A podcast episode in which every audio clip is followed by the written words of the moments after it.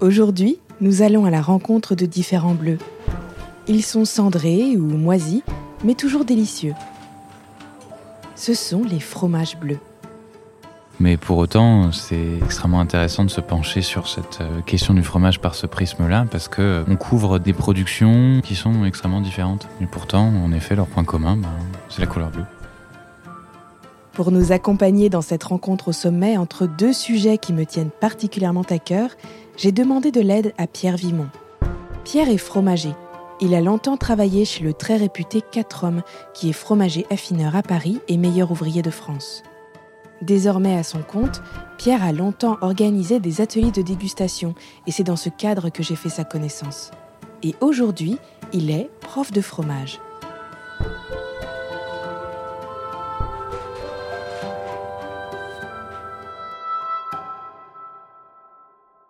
J'ai eu la chance euh, de pousser la porte euh, d'un centre de formation qui est dans le 18e à Paris, dans l'idée de donner des cours, euh, de partager ma passion pour le fromage à, des gens qui s'intéressaient à faire une reconversion de fromager. Et depuis trois ans maintenant, je donne des cours à une petite centaine d'élèves par an, qui sont des gens qui ont entre 18 et 62 ans cette année, euh, et qui ont envie de faire euh, de la crèmerie fromagerie leur nouveau métier, soit assez tôt dans leur carrière, soit euh, assez tard. Et c'est un métier qui est passionnant parce qu'il me permet de coupler deux choses que j'adore, le fromage et transmettre les choses que j'ai apprises. Donc nous, on fait intervenir uniquement des professionnels ou quasi exclusivement des professionnels, donc qui ont une boutique, qui savent de quoi ils parlent, qui ont un quotidien de crémier fromager et puis qui viennent passer une demi-journée ou une journée par semaine à euh, expliquer différents sujets. Ça peut être la réception de marchandises, la gestion des stocks, mais ça peut être aussi, euh, dans le cas d'Alexandre, au moins une fois par an, euh, un grand cours d'une journée sur les fromages du monde. Alexandre, c'est l'un des fondateurs de la fromagerie parisienne Co, un mot qui est à la fois l'anglais de vache et l'acronyme de Cheese of the World. Comme son nom l'indique, cette caverne d'Ali Baba propose des fromages du monde entier, soigneusement sélectionnés pour que les gourmets français puissent élargir leurs horizons. J'accompagne Pierre devant l'étal très garni pour préparer la sélection de fromages bleus.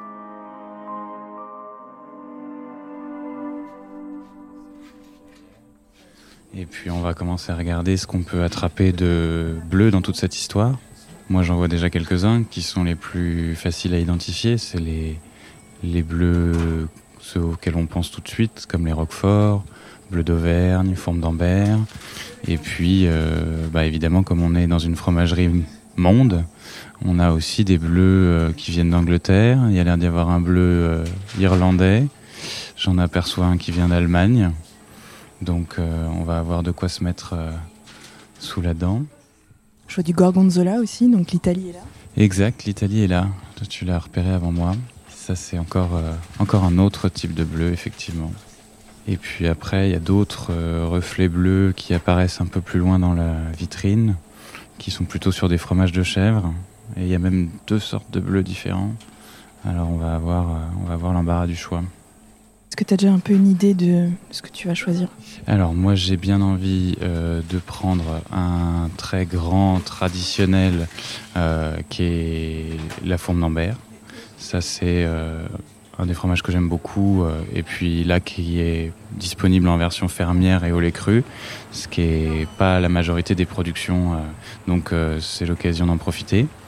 Et puis, à côté, il y a un truc un peu ovni qui nous tend les bras, qui s'appelle le Shropshire, qui est un fromage d'Angleterre qui, lui, a la particularité d'être de couleur orangée parce qu'on utilise un colorant alimentaire à l'intérieur pour la couleur orange, mais ça n'empêche pas que c'est aussi un bleu. Donc il est bleu et orange, ce qui n'est pas classique. Effectivement, il a des couleurs euh, qui claquent. Hein. On ne peut pas passer à côté celui-là. C'est euh, un grand, c'est des, des, grands marketeurs euh, les Anglais. Ils sont très forts. Mais derrière ça, il y a d'excellents fromages. Donc on ne peut pas vraiment se plaindre. Et puis après, côté chèvre, j'aperçois sur ce qui a l'air de s'appeler la fleur de bralou, euh, une moisissure bleue qui me plaît bien. Et ça, c'est un petit fromage carré qui a l'air de faire 4 cm de côté et, et qui a l'air d'être bien sec. Et ça, je pense que ça va être très plaisant. Ça a l'air de venir de Touraine. Et, et, un peu plus loin, dans la version des fromages cendrés, on a un chablis qui vient plutôt du Poitou et qui lui est plus frais est aussi cendré. Et là, le, bleu, il vient euh, d'un tout autre ingrédient qui est la cendre euh, végétale dont on, parlera tout à l'heure. Alors, on voulait quelques fromages euh, bleus, mais bleus sous, disons, trois aspects différents. On va commencer par un chablis. Qui vient de Chinon, c'est ça? Pendant que Pierre fait part de sa sélection à Alexandre, qui nous donne quelques précisions sur leur producteur, rendons un petit hommage à l'incroyable diversité des fromages bleus du territoire français.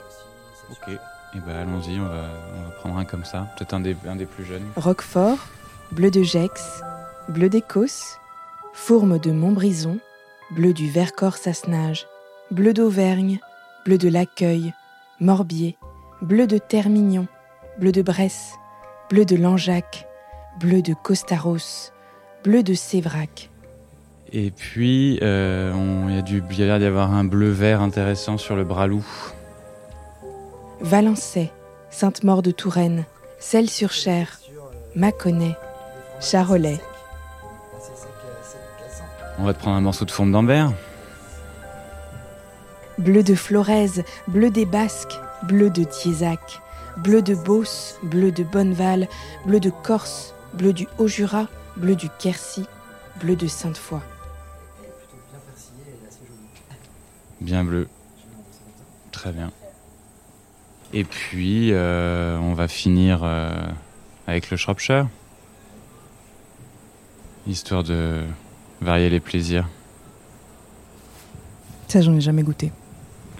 Eh bien, euh, tu as peut-être goûté du Stilton. Stilton et Shropshire, c'est vraiment une recette très similaire. Euh, ouais, très bien. Pour, euh, Oui, c'est pour manger tout de suite.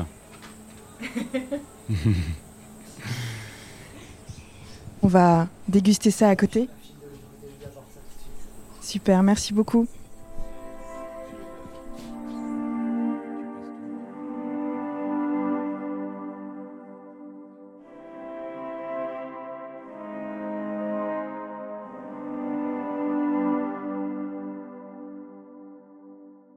Alors, on a devant nous quatre fromages qu'on vient de choisir, que tu viens de choisir, de sélectionner avec beaucoup, beaucoup de soin. On a euh, quatre euh, couleurs, euh, nuances de bleu assez différentes. On va parler de moisissure, on va parler de, de cendre, on va parler de fromage qui passe pas forcément la douane, on est lucide là-dessus, mais tout ça est comestible. Tout ça est absolument comestible. Tout ce qui se passe sur la croûte d'un fromage euh, n'est pas dangereux pour la santé. Euh, alors évidemment, dans la mesure de ce qu'on maîtrise euh, dans une fromagerie ou dans une cave d'affinage, parce que bien évidemment, tout ça, ce sont des endroits qui euh, suivent des protocoles de nettoyage très stricts euh, pour euh, faire en sorte qu'il n'y ait pas de contamination sur des produits, quand bien même ils seraient arrivés sains dans ces lieux-là. Donc il faut toujours quand même faire bien attention aux environnements et à la propreté des environnements dans lesquels on, on transforme, on affine et on stocke ces fromages. Alors il y a un ordre toujours dans les dégustations de fromage, puisque tu as aussi organisé des dégustations. comment savoir dans quel ordre manger les fromages?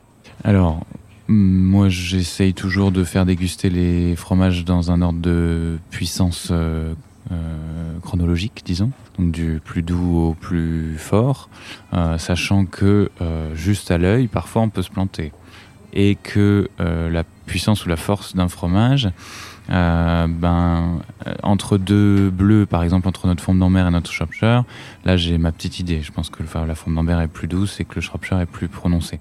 Mais quand on change totalement de famille de fromage, entre mon petit chèvre bien sec par exemple euh, et ma forme d'ambert, je vais avoir tendance à, privilégier d'abord le chèvre puis la forme d'ambert, mais en soi, euh, il est fort possible que mon chef soit quand même bien intense. Donc, euh, donc ça, c'est un dilemme immense sur le choix de, l'ordre des choses. On va trancher parce qu'on a deux chèvres et deux, et persillés, donc on va les déguster les uns après les autres.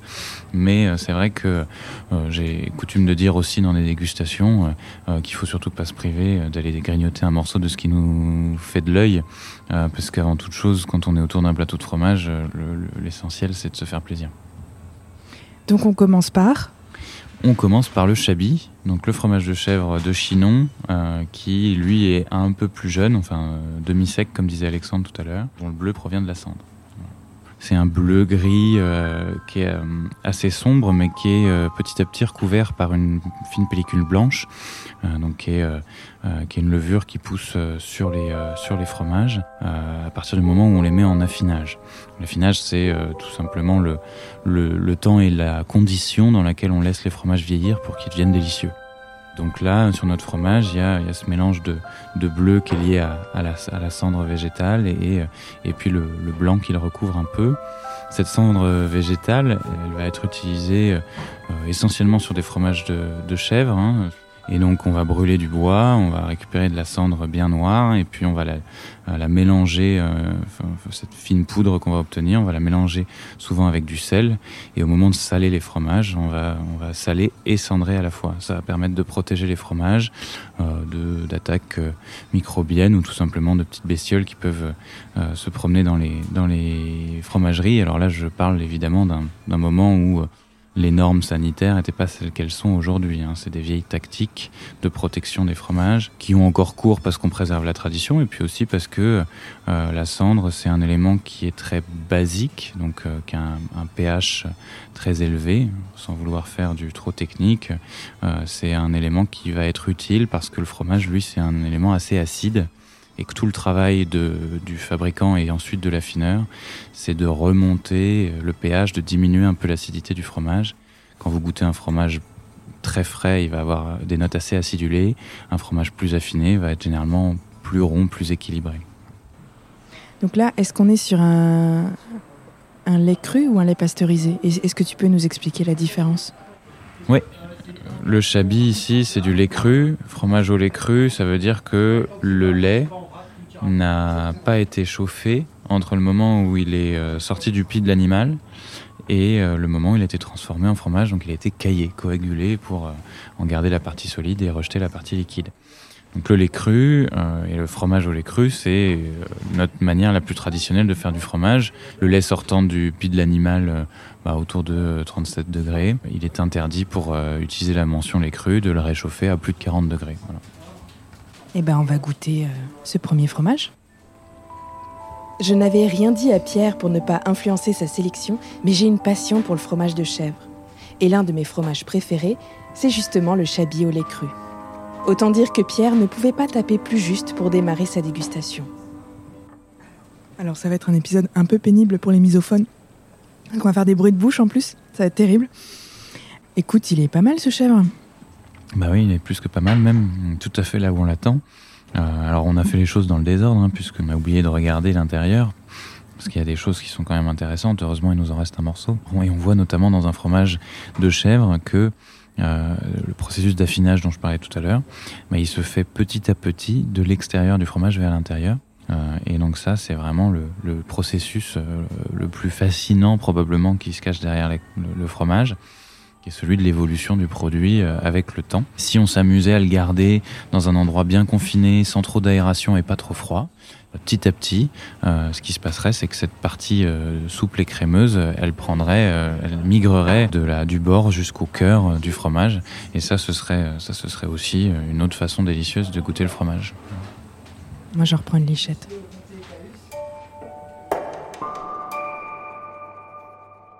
On va passer au deuxième fromage, qui est aussi un fromage de chèvre. Aussi un fromage de, fromage de chèvre, aussi un fromage euh, fabriqué euh, sur, euh, sur les bords de Loire, ou en tout cas pas très loin, mais un fromage qui lui n'a pas été cendré, donc qui a gardé une couleur assez blanche, et puis qui en revanche a subi un peu les affres du temps, puisque c'est un petit fromage qui, euh, qui a l'air d'avoir euh, deux mois et demi, trois mois d'affinage au moins, donc ça fait quelque chose d'assez sec, d'assez dense, euh, texture manifestement serrée, probablement en cassante aussi quand on va, quand on va la couper. Alors, c'est pas parce qu'il est blanc qu'il a qu'il a pas de couleur par ailleurs, parce que en fait, ce qui s'est passé là, c'est qu'il y a une nouvelle moisissure qui est venue se poser, euh, qui a senti qu'elle était la bienvenue et puis qui a eu raison d'ailleurs, euh, qui est un Penicillium album. Penicillium album, c'est une moisissure, un champignon qui va euh, être présente dans les ambiances de cave, euh, dans, dans les fromageries, et ça fonctionne assez bien, notamment dans les, dans les chèvreries. Et donc, ce sont des petites taches bleu-vert qui vont pousser euh, sur, sur ces fromages. Et comme c'est un, une moisissure de la famille des champignons, bah, ça va donner des arômes assez délicats de champignons euh, sur le fromage qui viennent compléter assez bien euh, le goût du lait de chèvre et puis l'intensité du fromage par ailleurs, parce que quand les fromages sont bien secs comme ça, on peut s'attendre à quelque chose d'assez costaud.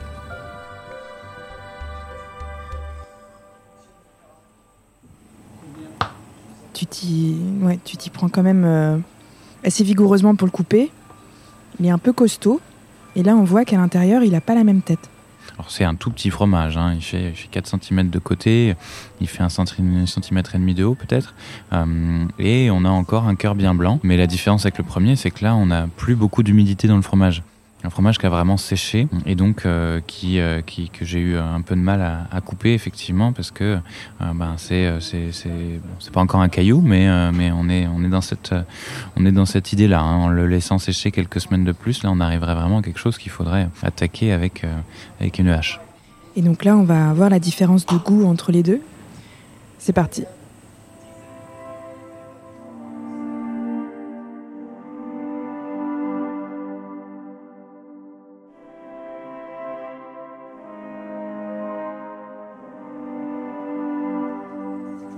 Crois qu'on peut le dire, c'est une tuerie.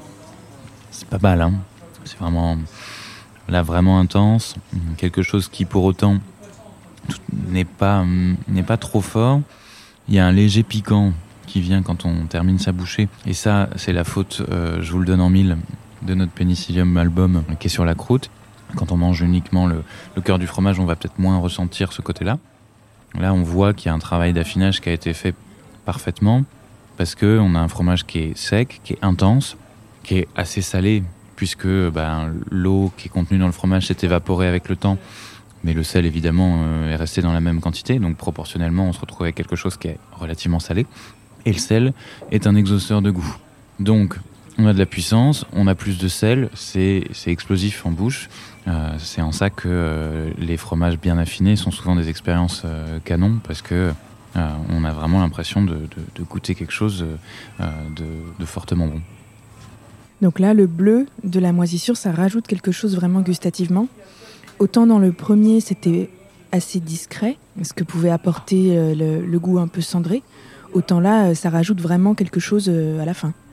Oui, la cendre, ça va pas apporter de goût. Euh, alors que là, ce Penicillium album, ce petit bleu vert, ce petit bleu vert qui pousse sur le sur le fromage avec le temps, quand il est plus sec, ben là on a on a quelque chose qui, est, qui, qui apporte vraiment de la nouveauté dans le goût du fromage. Si on ne mange pas la croûte, on va pas on va pas avoir la même expérience de dégustation. Ça c'est un énorme débat qui euh, sépare le monde en deux catégories de personnes. Est-ce qu'il faut ou pas manger la croûte du fromage? Euh, encore ce midi, euh, les gens avec qui j'étais à table euh, m'ont regardé euh, avec des grands yeux en disant mais, mais même celle-là, tu la manges? Donc euh, plutôt catégorie oui. Euh, alors j'ai mes limites comme, comme tout un chacun, mais, mais elles sont relativement élevées. Mais du coup là, on est d'accord qu'il faut absolument, absolument manger la croûte. Ah bah là, c'est clair qu'on a très envie, euh, très envie de le conseiller parce que euh, parce que ça apporte un, un, un plus indéniable euh, et que euh, bah, la croûte c'est un élément euh, qui est l'outil du fromager. Et en fait, une fois que le fromage est fait, on n'a plus du tout accès au cœur du fromage. On voit plus ce qui s'y passe, on sait plus ce qui se, ce qui se développe à l'intérieur. La seule, le seul point de contact, c'est la croûte. Alors sur des petits fromages comme ça, on n'a pas grand chose à faire, on les retourne, on les bichonne, on les met au bon endroit. Mais sur des tomes, des comtés, tout ça, on, essaye de faire en sorte que la pâte et le goût de la pâte et sa texture se développent avec le temps, avec les soins, le fait de frotter, de brosser, de laver, etc. Et pour ça, euh, notre seul point de contact, c'est la croûte.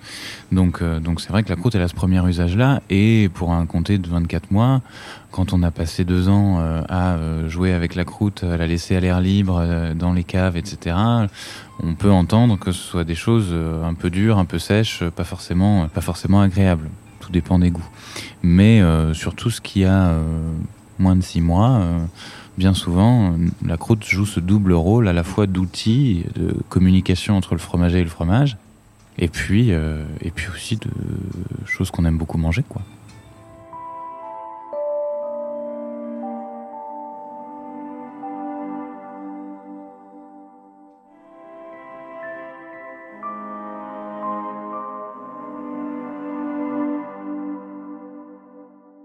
Parlons de ce fromage auvergnat.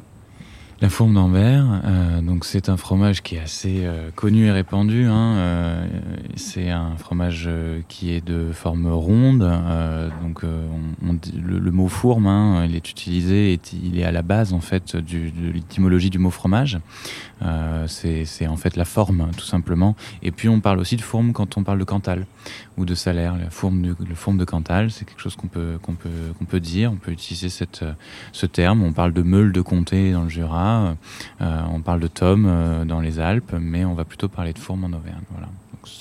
C'est pas la même taille, hein, puisqu'une fourme d'Ambert, elle fait euh, une, bonne vingtaine de centimètres de hauteur et puis une douzaine de centimètres de, diamètre, alors, que, alors que la forme de Cantal, c'est 40 kilos et c'est une, une grosse bête. Et la fourme, on continue à, dire ça euh, en Auvergne pour parler de la fourme d'Ambert, de sa proche cousine, la fourme de Montbrison, qui est fabriquée euh, dans les massifs du Forez, euh, pas très loin, mais tout de même sur une région qui est distincte. et c'est pour ça qu'il y a deux appellations distinctes pour ces fourmes. Et puis il en existe d'autres d'ailleurs, hein, plus plus méconnues, un petit peu plus plus plus plus cachées ou moins faciles à trouver, une forme de valsivière par exemple, euh, qu'on trouve dans quelques crèmeries euh, par-ci par-là. Pour la forme d'Ambert, le bleu il vient d'où? Alors le bleu, on change de, on, change de moisissure, mais on est toujours dans la même famille. C'est aussi un pénicillium, mais c'est un pénicillium roqueforti, évidemment basé sur le nom du roquefort. Il a été nommé comme ça à partir du moment où il a été euh, identifié, isolé, qu'on a été en capacité de le reproduire il faut savoir que les bleus euh, tels qu'on les connaît aujourd'hui, les roqueforts, les formes d'Ambert et puis tous leurs euh, leurs dérivés, euh, sont des fromages qui n'ont jamais été aussi bleus qu'aujourd'hui, ou en tout cas, il est beaucoup plus facile aujourd'hui de les trouver bien bleutés, bien persillés. On, est en capacité de synthétiser ces, ces, ces micro-organismes et puis de les intégrer soit dans le lait, soit dans le cahier du fromage qui soit bien réparti, qu'il y en ait un peu partout et qu'on profite de ce bon goût euh, champignonné de nouveau euh, partout dans le fromage. Bleu et persillé, c'est des synonymes? Oui, persillé va être plus technique. Et puis euh, c'est vrai qu'on a tendance à dire bleu mais que là euh, nous qui les avons sous le nez on voit bien que ils sont d'un bleu vert un peu verdâtre même. C'est jamais très joli les adjectifs en âtre mais euh, mais bon c'est un peu c'est un peu l'inspiration qu'on a. Quelque chose d'un petit peu granuleux dans la dans la dans la texture de ce de ce bleu un peu grisé aussi peut-être. Donc donc c'est vrai que pour être précis et sans sans forcément avoir euh, une palette de couleurs figée sur le bleu euh, spécifiquement, on va utiliser le mot de persillé. Mais c'est vrai que ce sont plutôt des, synonymes. Après, on fait une distinction euh, entre les bleus et les roqueforts parfois, puisque la grande différence pour la forme d'Ambert et pour les autres bleus génériques, ça va plutôt être des bleus au lait de vache, alors que le roquefort, lui, est un fromage au lait de brebis. Alors bien sûr, on aurait pu réserver sur ce plateau une place de choix au roi des fromages bleus, le Roquefort. À base de lait cru de brebis et du fameux Penicillium roqueforti, ce fromage est cité dès le haut Moyen Âge. Il était, semble-t-il, très apprécié de certains rois de France.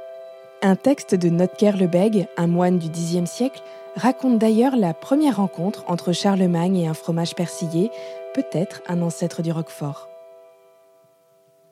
Prenant les taches de persillé pour de la pourriture, il avait soin auparavant de les enlever avec la pointe de son couteau. L'évêque d'Albi, qui était debout auprès de la table ainsi que la suite du prince, prit la liberté de lui représenter que ce qu'il jetait était le meilleur du fromage. Charles goûta donc du persillé.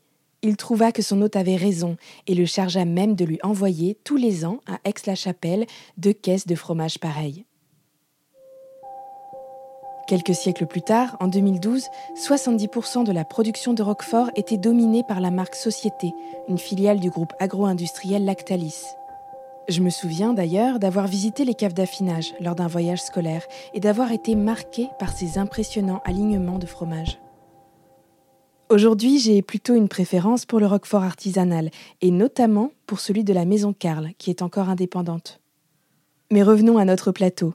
Il est temps d'attaquer cette fourme d'Ambert qui est, comme le roquefort, une appellation d'origine protégée.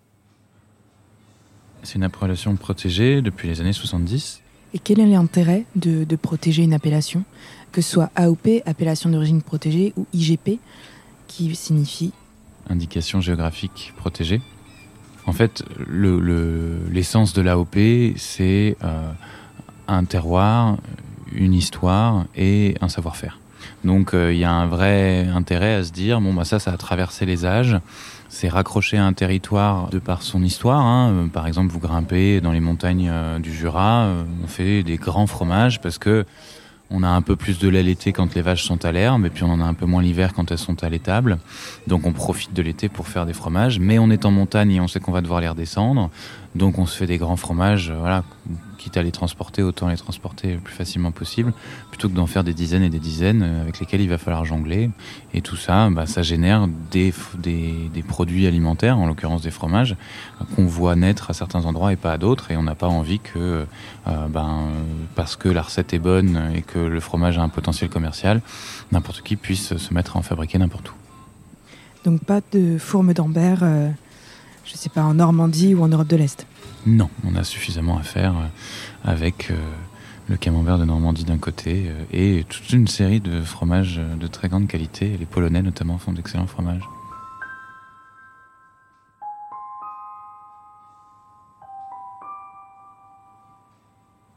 Donc on va goûter cette fourme d'Ambert.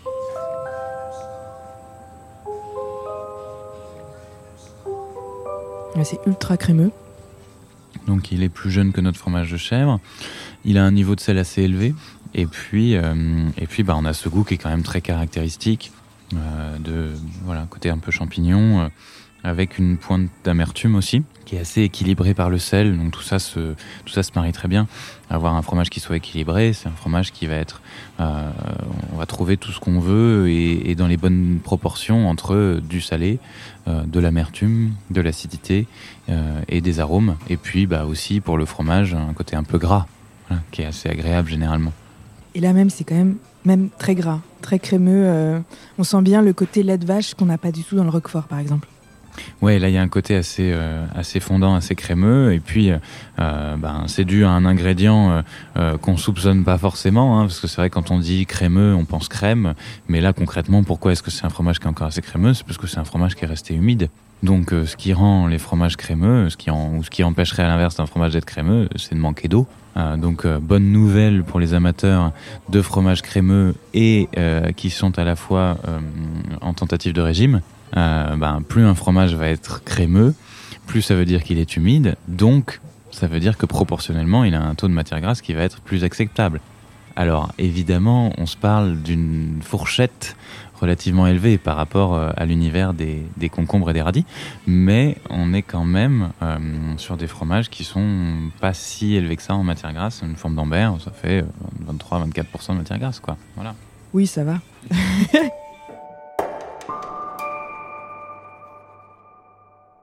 Je crois que le quatrième fromage nous tend ses petits brins. Ce dernier fromage, qui nous intrigue depuis le début, le fromage anglais orange et bleu, bleu-vert donc, euh, super contraste de complémentaire. Qu'est-ce que tu peux nous dire sur ce fromage? Alors là, euh, fromage donc qui s'appelle le Shropshire, euh, fromage anglais qui est fabriqué un peu comme l'est son cousin le Stilton, qui est peut-être un tout petit peu plus connu en, France. ce sont des, fromages avec une, avec une texture bien dense, mais une pâte extrêmement fondante. Donc ce sont des fromages qui ont une richesse à la dégustation qui est extrêmement agréable. Et puis ce sont des, des, des, fourmes ou des tomes, enfin, en tout cas ce sont des fromages pour le coup, euh, qui font euh, jusqu'à 4 ou 5 kilos. Ça peut être vraiment des grands formats. Euh, pour des bleus en tout cas, et, euh, et ça permet de les pousser en affinage un peu plus longtemps, parce que plus un fromage va être grand, plus on va avoir euh, la possibilité de, de, de, mettre du temps pour l'affiner. Euh, on le voit d'ailleurs quand on regarde la croûte, hein, on a une croûte qui est un petit peu plus épaisse et puis qui est un petit peu plus marquée, euh, donc qui va forcément avoir un peu plus de goût. Et pour ce fromage anglais, donc j'arrive pas à, à, prononcer le nom, est-ce que c'est aussi du pénicillium? Oui, c'est le même pénicillium roqueforti que dans la fonte d'Ambert. Ok, super. Bah écoute, euh, je te propose qu'on attaque. Ah oui, donc là, la texture est pas du tout la même. C'est aussi très crémeux, mais beaucoup plus friable. Ouais, c'est plus friable, c'est plus cassant. Et puis, euh, ben, on avait un, un, une texture fondante et souple sur la forme d'Ambert. Là, on a quelque chose qui est manifestement plus gras. Hein. C'est plus dense. Euh, ça, ça veut dire que c'est plus égoutté. Donc, il y a une humidité qui est moindre. Et puis, ben, comme tout à l'heure pour mon histoire de sel, malheureusement. Euh, plus, on, plus le temps va passer, plus les fromages vont être égouttés et affinés. Si la quantité d'eau, euh, elle, peut évoluer et disparaître petit à petit, la quantité de matière grasse, elle, va rester la même. Donc, de nouveau, si on, si on a bien suivi ces cours sur les proportions en mathématiques, on sait que euh, le pourcentage va augmenter. Et eh ben, à l'attaque. Ah oui, c'est plus costaud déjà. Ouais.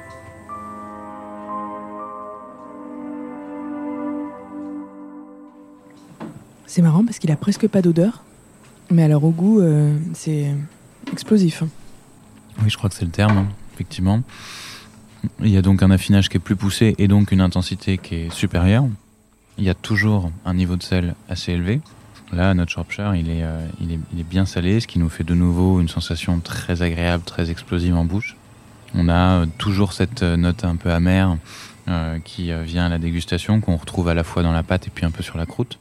Puis bah, on a ce bleu, euh, ce bleu qui est, qui est bien présent, euh, toujours le côté, euh, toujours le côté champignon. Moi, je trouve que dans celui-là, ça développe un côté un peu comme des, comme des légumes cuits ou comme une espèce de potée. Enfin, c'est assez marrant. On transporte dans une, dans un environnement culinaire qui est, qui est un peu différent. C'est rigolo parce qu'évidemment, c'est tout à fait personnel. Alors c'est toujours très agaçant quand un sommelier euh, vous sort les 12 arômes d'un verre de vin alors que vous, vous avez juste senti le raisin. Et donc euh, j'imagine que quand les fromagers font pareil, euh, bah, ça doit être à peu près la même chose. Mais, mais c'est vrai que bah, c'est un des trucs fascinants avec ce qu'on appelle l'analyse sensorielle. C'est qu'autant sur ce qu'on voit et ce qu'on entend, souvent on arrive à être à peu près d'accord. Autant sur ce qu'on sent et qu'on goûte, ben, selon notre euh, expérience sensorielle, ce avec quoi on a grandi, ce qu'on a eu l'habitude de manger, euh, ce qu'on a bu ou mangé avant, et puis nos, émotions même, ça peut avoir une influence sur, sur ce qu'on perçoit. Donc euh, c'est un exercice qu'on peut sans cesse recommencer et, c'est assez chouette à faire. Et là, le côté orange, un peu de, de ce colorant, est-ce que ça rajoute un goût? Parce que moi justement, je n'identifie pas forcément le goût que ça peut avoir. Non, c'est un, colorant qui n'a pas de goût. Euh, voilà, tout comme dans la mimolette, euh, ça n'en a pas. Voilà, c'est purement esthétique. Et il semble que, en tout cas, il y a quelques recherches qui euh, montraient que c'était une plante qui avait aussi un pouvoir antiseptique. Et donc, comme c'était des fromages, alors surtout les mimolettes par exemple, tendance à utiliser pour voyager par exemple, mettre dans les cales des bateaux, de la nourriture qu'on pouvait garder un long moment pendant des, voyages, ça pouvait permettre de protéger aussi le fromage.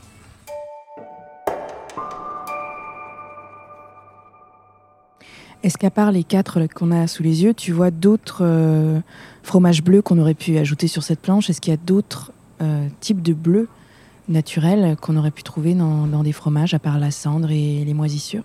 Euh, Si on peut trouver par endroits des fromages bleus, hmm, ça va être des fromages qui vont être colorés avec des colorants qui seront plus ou moins naturels, mais se référant à, à assez peu de tradition. Pour le coup, c'est plutôt voilà, des goudas de toutes les couleurs. Ça, effectivement, on en trouve.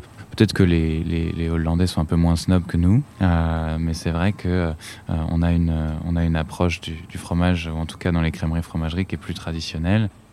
Et qui fait que ben, voilà, on essaye de faire aussi des, des fromages avec le moins d'ingrédients possible. En tout cas, essayer de réussir le meilleur résultat possible avec les ingrédients de base que sont les ingrédients du fromage, c'est-à-dire du lait, du sel, des ferments et de la présure, qui est le coagulant qu'on va retrouver dans une bonne partie des fromages de tradition. C'est toujours rigolo d'aborder le, sujet qu'on connaît bien par un prisme euh, auquel on n'est pas habitué, parce que euh, bah évidemment, euh, quand on vend du fromage, on vend en premier lieu du goût du goût et puis évidemment du plaisir qui va avec. Et puis on pense pas forcément couleur parce que la couleur, ben soit elle est naturelle et donc bon on n'y pense pas vraiment, soit elle est fabriquée et auquel cas c'est vraiment un, un argument de, de, de, de, dernier plan, entre guillemets, parce que ça va pas avoir beaucoup d'influence comme notre recours euh, sur, le, goût du fromage. Mais pour autant, c'est extrêmement intéressant de se pencher sur, euh, cette, euh, question du fromage par ce prisme-là, parce que, bah, en effet, on, couvre des, des productions, des modes et des régions qui sont extrêmement différentes. Et pourtant, en effet, leur point commun, bah, c'est la couleur bleue. Donc, euh, moi, je suis très contente d'avoir fait cet exercice. Avant de nous quitter, j'ai demandé à Pierre quel était son bleu préféré. Et sa réponse a fait un lien inattendu avec le précédent épisode sur l'indigo, où on parlait déjà de teinture naturelle et de pastel. Alors, mon bleu préféré, je l'ai découvert il y a 4 ou 5 ans. Dans le Gers, il y a une petite ville qui s'appelle Lectour, et euh, qui euh, a un bleu à son nom, le bleu de Lectour, voilà, qui est un bleu euh, qui est fabriqué de mémoire avec une plante, donc c'est une fusion naturelle. et c'est un bleu qui est un peu pastel, qui est un ton très, très doux. C'est une, une couleur que j'ai trouvée très agréable et qui me plaît beaucoup.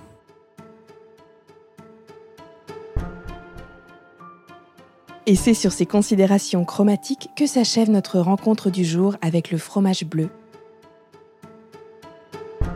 Vous venez d'écouter Culture Bleue, un podcast écrit et réalisé par Delphine Pérezan-Roudil avec des musiques de Théo Boulanger. Je remercie mon invité Pierre Vimon ainsi que toute l'équipe de la fromagerie Cheese of the World à Paris. Si vous souhaitez approfondir cette découverte du fromage bleu, vous trouverez des liens et des ressources complémentaires dans la description de l'épisode. Et parce que le bleu est partout, qu'il se regarde, s'écoute, se touche et se goûte aussi, nous partirons la prochaine fois à la rencontre d'un autre bleu. Indice, il n'a pas très bien résisté à la boue des tranchées.